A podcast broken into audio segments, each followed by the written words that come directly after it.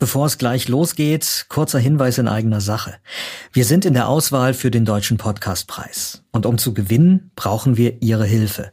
Stimmen Sie bitte für uns ab. Den dazugehörigen Link, den finden Sie in den Infos zu dieser Folge. Diesmal widmen wir uns unter anderem der Frage, wie schnell sich SARS-CoV-2 an der frischen Luft verbreitet und ob die Corona-Regeln für draußen vielleicht zu streng sind. Klartext Corona. Infos Hilfe, Zusammenhalt. Ein Podcast von gesundheithören.de und der Apothekenumschau. Einen schönen guten Tag.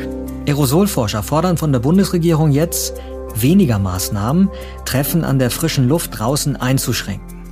Wir sprechen heute darüber, Dennis und ich, wie wahrscheinlich oder unwahrscheinlich eine Ansteckung mit SARS-CoV-2 draußen ist. Mein Name ist Peter Glück. Und ich bin Dr. Dennis Ballwieser. Ich bin Arzt und Chefredakteur der Apothekenumschau. Was wir uns außerdem anschauen, ist die Entwicklung von den Medikamenten, die helfen könnten, wenn man an Covid-19 erkrankt ist. So viel sei schon verraten, vielleicht kann da ein schon bekanntes Asthma-Spray helfen. Heute ist Dienstag, der 13. April 2021. Also das, das Wetter in Deutschland, das ist dieser Tage vielerorts wirklich jetzt noch nicht so warm und sonnig, dass es einen unbedingt raustreibt, aber das kann sich jeden Tag ändern. Der Frühling kommt ja hoffentlich wirklich jetzt sehr bald. Dieser offene Brief von den AerosolforscherInnen, den ich angesprochen habe an die Bundesregierung, darin steht, diese Corona-Maßnahmen würden teilweise an der falschen Stelle ansetzen. Denn bei den ganzen Schutzmaßnahmen sagen äh, die Forscher und Forscherinnen, da müsse man vor allen Dingen auf die Innenräume schauen und ähm, was draußen passiert, ob jetzt beim Joggen oder auch im Biergarten, wenn man natürlich mit Abstand äh, da beieinander sitzt, da sei die Gefahr eigentlich zu vernachlässigen. Dennis, du hast ja die Lage da auch äh, dir genauer angeschaut. Ähm, teilst du diese Einschätzung? Ich teile die Einschätzung der Deutschen Gesellschaft für Aerosolforschung zu 100 Prozent. Ich finde es aber interessant, worüber wir im Moment schon wieder vor allem diskutieren. Der Brief dieses Präsidiums dreht sich nämlich eigentlich nicht darum, dass wir uns draußen mehr Freiheit gönnen sollten, sondern der Brief betont, dass wir drinnen auf die Gefahren aufmerksam machen müssen. Und da wird in ganz gut zusammengefassten sechs Punkten gefordert, worum man sich kümmern sollte. Und das zielt alles auf das, was wir drinnen machen müssten und dass wir das vernachlässigen. Insofern, ja, da ist ein Aspekt auch, dass die AerosolforscherInnen sagen, wir konzentrieren uns hier auf das Falsche und die Gefahr draußen ist nicht so groß, wie das vor allem, dass viele diskutieren über die Maßnahmen an der frischen Luft gerade den Eindruck entstehen lässt. Aber sie sagen, vor allem müssen wir uns darum kümmern, dass die Menschen sich bewusst machen, dass die Gefahr für eine SARS-CoV-2-Infektion in Wohnungen, in Büros, in Betreuungseinrichtungen, in allen Innenräumen lauert. Und was sie sagen, ist ganz klar, und da teile ich die Meinung, wie gesagt, zu 100 Prozent. Wir kümmern uns nicht ausreichend um diese Gefahr in den Innenräumen. Okay, verstehe ich. Das ist, glaube ich, echt auch wichtig, dass du das nochmal so ein bisschen gerade rückst. Warum natürlich auch so viele Medien sich auf diesen Aspekt gestürzt haben, den äh, ich eingangs auch erwähnt habe, das liegt nun mal einfach daran, dass die Menschen endlich wieder raus wollen. So, das ist ja und, auch richtig. und wir jetzt äh, jahreszeitlich eben auch davor stehen ja. und die Leute äh, drängt es raus, die Leute drängt es in den Park und die wünschen sich da auch wieder aktiver sein zu können. Deswegen auch schon nochmal meine Frage, wenn, wenn ich jetzt selbst rausgehen will, wenn ich ein Picknick machen will mit Freundinnen, wenn ich meinen Kindern ermöglichen möchte, dass sie sich draußen mit Freunden äh, doch auch in der größeren Gruppe treffen, dann ist es doch schon so, dass dieser äh, Brief Anlass gibt anzunehmen, dass das alles nicht ganz so problematisch ist, wie der ein oder andere gerade denkt. Ich glaube, dass vor allem durch diese merkwürdige Konzentration der politischen Diskussion und auch der Verwaltungsdiskussion auf das Treffen draußen ein sehr merkwürdiger Eindruck entsteht, dass die Menschen das Gefühl haben, die Gefahr lauere vor allem draußen. Und das ist nicht so. Das heißt, genauso wie wir es auch im letzten Jahr empfohlen haben, ist es natürlich auch in diesem Jahr eine Möglichkeit, wenn das Wetter wieder besser geworden ist, Menschen draußen zum Beispiel zum gemeinsamen Spazierengehen zu treffen. Und es ist Quatsch, wenn dann die Polizei zum Beispiel im öffentlichen Raum Menschen dabei kontrolliert, ob sie beim Spazierengehen 1,50 Meter oder 2,50 Meter Abstand halten. Was immer noch wichtig ist, ist, dass es auch draußen nicht sein kann, dass man dann sehr eng aufeinander, sehr lange, zum Beispiel an einem Tisch im Biergarten sitzt. Mhm. Da komme ich dann wieder genau in die Situation, wo auch draußen ein gewisses Risiko entsteht.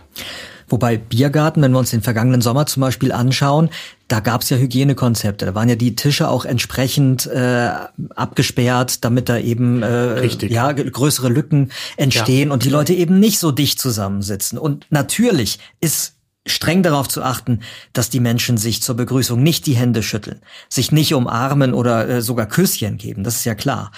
Aber wenn das jetzt beachtet würde, dann sieht es doch danach aus, als wenn das Hygienekonzept für die Gastronomie draußen vom letzten Jahr in diesem Jahr auch wieder funktionieren könnte. In einer ähnlichen Art und Weise kann das sein. Wir müssen eins noch wieder mit in die Gleichung aufnehmen und das sind die mutierten Varianten des Virus, die ansteckender sind als im letzten Jahr. Das heißt, wir müssen davon ausgehen, dass die schon auch im Außenbereich, also schon auch im Freien ansteckender sind als im letzten Jahr das Virus im Freien. Das heißt, es wird noch mal wichtiger sein, auch draußen auf die Abstände zu achten und auf die Zeit, die ich mit anderen Menschen verbringe und ich muss auch da einen Mundschutz tragen. Aber das heißt eben, wie gesagt, nicht, dass ich nicht mit meinen Kindern auf einen Spielplatz gehen kann, wenn ich ausreichend Abstand einhalte. Und es das heißt auch nicht, dass ich nicht draußen Sport machen kann. Und es können auch mehrere Leute gemeinsam sogenannten Individualsport machen, sprich zusammen zum Joggen gehen. Ja, mhm.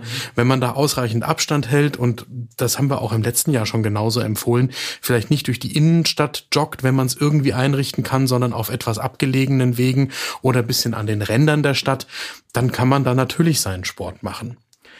Die Diskussion über die Ausgangssperren ist etwas verquer, weil die Ausgangssperren sich natürlich nicht alleine darauf beziehen, dass Menschen irgendwie draußen unterwegs sind. Natürlich ist es völlig harmlos, wenn jemand nach 21 Uhr alleine zum Joggen geht.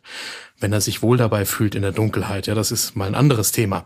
Aber es ist eben nicht harmlos, wenn aufgrund der nicht bestehenden Ausgangssperren Menschen dazu verleitet werden, sich dann zum Beispiel gemeinsam in Wohnungen zu treffen, was man eigentlich nicht tun sollte, weil da sind wir wieder beim Thema, das Risiko in Innenräumen eben höher ist als draußen. Also die Ausgangssperre hat das Ziel, zu verhindern, dass Leute überhaupt sich in, äh, gemeinsam äh, in größeren Gruppen in Innenräumen aufhalten, äh, weil die müssen ja dann irgendwann nochmal nach Hause gehen und das ist und dann halt quasi nicht möglich. Also ja, dem will man Wenn man dann teilweise die etwas schlaubergerischen Fragen in der Politik dann wahrnimmt, was denn das Problem nach 21 Uhr ist und wie es vor 21 Uhr kein Problem ist, dann lässt das genau das außer Acht, worum es eigentlich geht, dass man eben sagt, die Regeln sollen bitte nicht umgangen werden. Okay, dann lass uns doch jetzt äh, darüber sprechen, worum es eigentlich geht um die Innenräume und darum, was da gegenwärtig falsch läuft, immer noch und was man dort dringend verbessern sollte. Genau.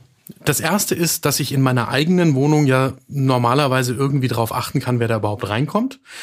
Eigentlich sollte es im Moment so sein, dass da möglichst gar niemand reinkommt, außer der Familie, die in dieser Wohnung wohnt. Jetzt kann es Situationen geben, wo das nicht geht. Es kann sein, dass Handwerker kommen müssen. Es kann sein, dass ich jemanden Pflegebedürftigen in der eigenen Wohnung habe, wo ja auch ein Pflegedienst dann ins Haus kommen muss. Und ganz grundsätzlich ist es natürlich erlaubt, dass eine andere Person im Moment auch einen Haushalt besucht.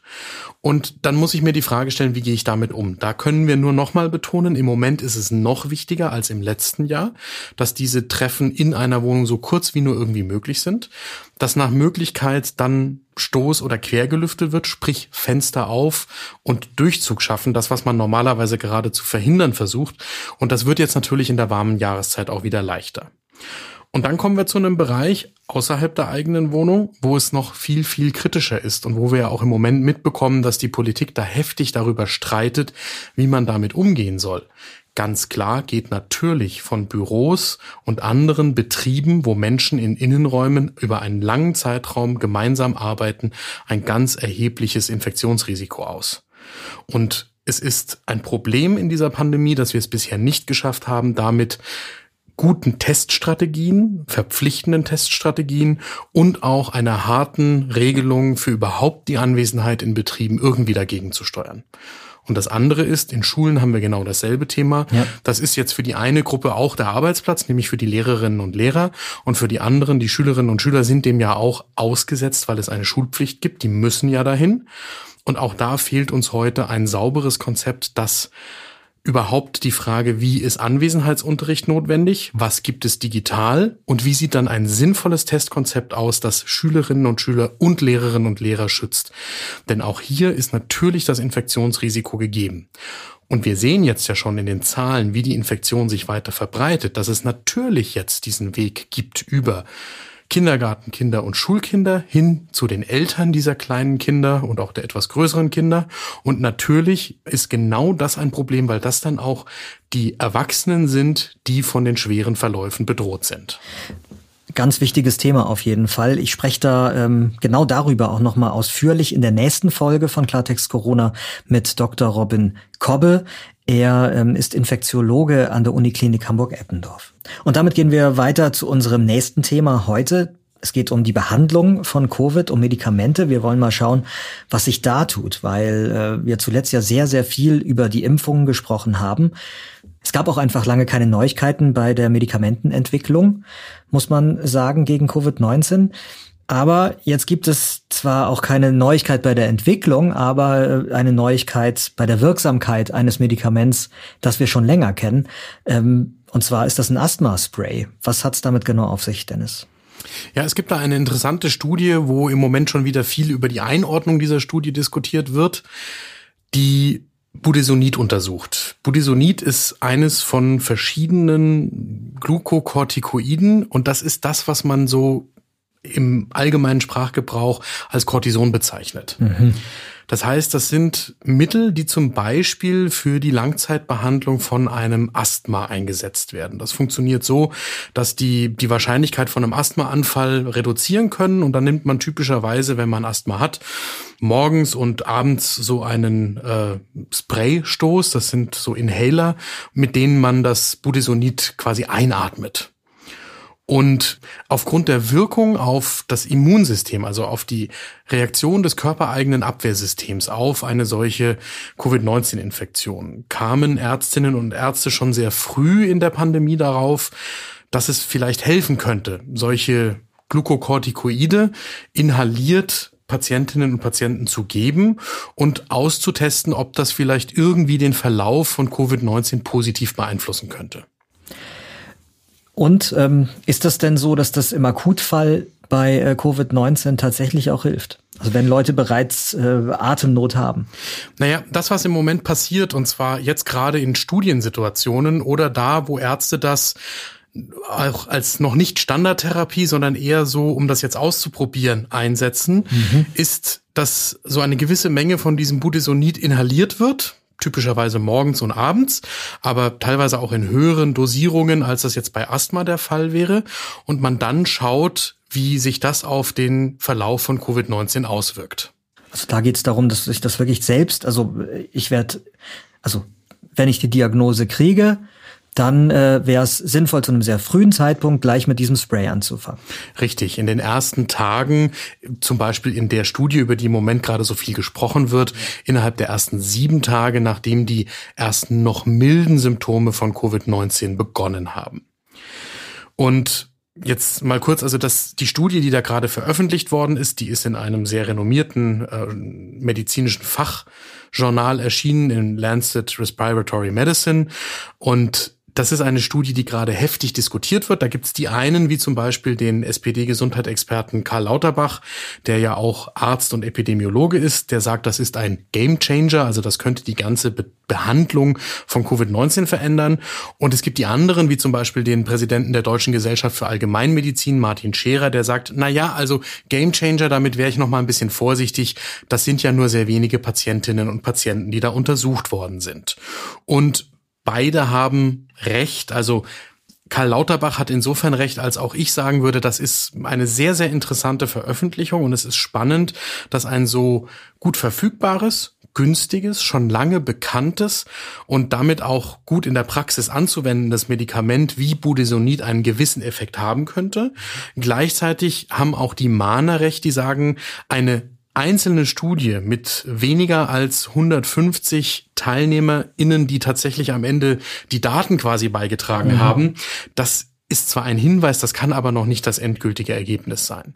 Und die gute Nachricht ist, es gibt mittlerweile auch schon weitere Ergebnisse, die sind allerdings noch nicht in einer Zeitschrift fertig erschienen, sondern die sind bisher nur als Vorabveröffentlichung verfügbar. Da fehlt noch dieser Zwischenschritt, der so wichtig ist in der Wissenschaft, dass da nochmal eine Gruppe von anderen WissenschaftlerInnen auf dieses Manuskript draufschaut und sagt, okay, das scheint alles richtig zu sein, wir geben das zur Veröffentlichung frei. Und da gibt es auf der einen Seite dann eine Untersuchung mit mehr Patientinnen und Patienten und auf der anderen Seite scheinen die Effekte deutlich weniger radikal zu sein durch das Budesonid als in der kleineren Studie. Aber es könnte sein, dass es immer noch einen Effekt gibt. Okay, und eins, äh, eins halten wir aber auf jeden Fall mal fest. Es geht hier um eine Untersuchung, die sich konzentriert hat nicht auf den Einsatz einer, eines Medikaments auf den Intensivstationen mhm. bei schweren Verläufen, sondern bereits vorher, sehr kurz nach Beginn einer Erkrankung, was dann ähm, in der breiten Masse aber gut eingesetzt werden kann. Genau, das ist, glaube ich, entscheidend und das ist gerade auch deswegen so spannend über Deutschland hinaus, weil das hier auch ein Medikament ist, das ist gut verfügbar, sehr stabil und günstig. Das kann weltweit auch in Gesundheitssystemen eingesetzt werden, die überhaupt nicht die Möglichkeiten haben, wie zum Beispiel Deutschland mit seinen Intensivstationen. Und bei der Suche nach solchen Medikamenten zur Behandlung geht es ja schon auch darum, dass wir nach solchen Mitteln suchen, die nicht, wie jetzt zum Beispiel der Impfstoff zum Schutz vor SARS-CoV-2, teilweise bei minus 70 Grad bis zur Gabe mhm. an den mhm. Patienten kühl gehalten werden müssen, weil das geht zwar in Deutschland, aber das geht zum Beispiel in vielen Entwicklungsländern nur unter sehr großen Strapazen oder gar nicht. Okay, also wirklich eine spannende Entwicklung und ähm, ja, schon anders zur Hoffnung, so wie ich das jetzt verstehe. Ja, wir warten mal die Ergebnisse der großen Studie ab und dann sprechen wir wieder drüber. Das machen wir. Jetzt sprechen wir noch mal kurz über ein Thema, das uns in den letzten Folgen immer wieder beschäftigt hat, weil es da ständig äh, neue Nachrichten einfach auch gab. Ähm, es geht um den AstraZeneca-Impfstoff. Du hast da ja kürzlich noch mal sehr ausführlich ähm, uns ein Update geliefert mit den äh, aktuellen Empfehlungen, aber wie gesagt, fast äh, alle paar Tage gibt es da Neuigkeiten. Lass uns da jetzt nochmal genau hinschauen, wie der aktuelle Stand ist hier bei AstraZeneca. Gerne. Die Diskussion dreht sich ja um eine unerwünschte Nebenwirkung, die sehr selten auftritt, ähm, aber umso heftiger ist. Das ist diese Hirnvenenthrombose. Gibt es da neue Erkenntnisse? Naja, was es jetzt gibt, ist nochmal eine neue Zusammenfassung dieser Risikoanalyse vom Paul-Ehrlich-Institut. Das ist ein sogenannter roter Handbrief. Das machen die Behörden immer dann, wenn es wichtige Mitteilungen über ein Arzneimittel gibt. Und der aktuelle Stand ist, die Expertinnen und Experten sind sich jetzt weitestgehend einig, dass es einen kausalen Zusammenhang zwischen den Impfungen mit AstraZeneca und diesen Thrombosen gibt. Was heißt das? Das heißt, dass die Thrombosen nicht nur zufällig rund um die Impfung auftreten, sondern dass man tatsächlich erkennen kann, plausibel und auch wissenschaftlich nachvollziehbar, dass die Impfung die Ursache für eine solche Thrombose ist.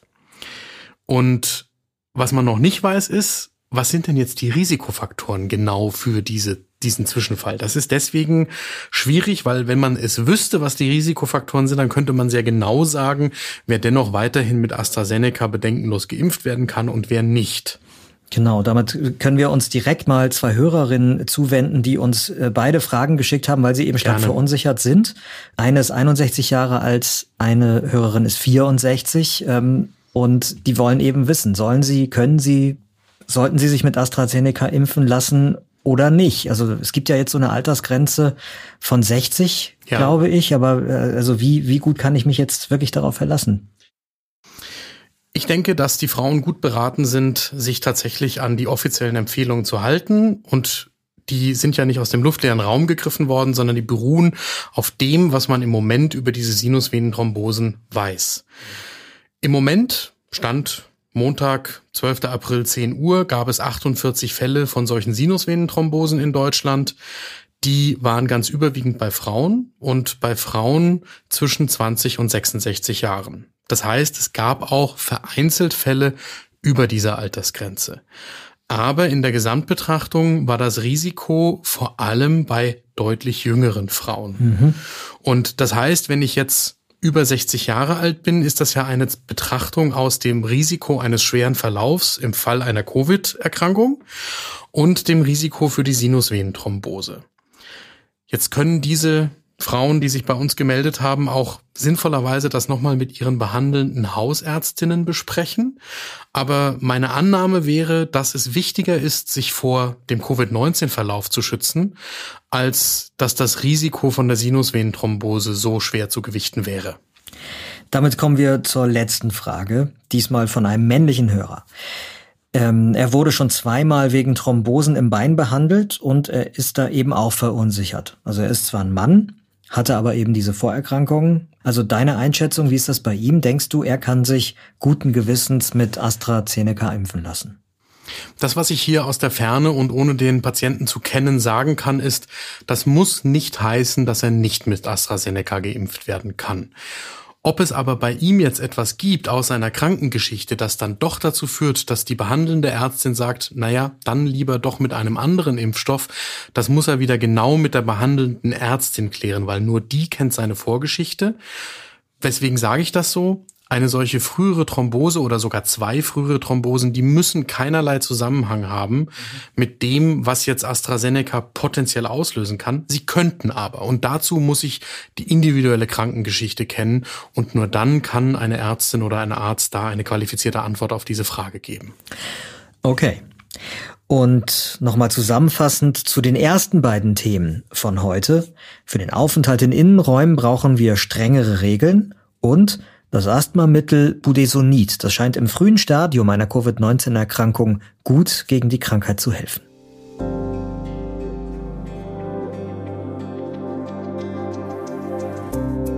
Mein Name ist Dr. Dennis Ballwieser. Und wir haben es ja schon erwähnt, wir wollen gerne den deutschen Podcastpreis gewinnen. Damit das funktioniert, brauchen wir Ihre Stimme. Den Link dazu finden Sie in den Infos zu dieser Folge. Genau, stimmen Sie bitte für uns ab. Ich bin Peter Glück und in der nächsten Folge, da haben wir, wie gesagt, Dr. Robin Kobbe zu Gast von der Uniklinik in Hamburg-Eppendorf. Und mit ihm geht's dann ausführlich um den aktuellen Stand bei Ansteckungsgefahr und Erkrankungen bei Kindern und Jugendlichen. Klartext Corona. Ein Podcast von gesundheithören.de und der Apothekenumschau.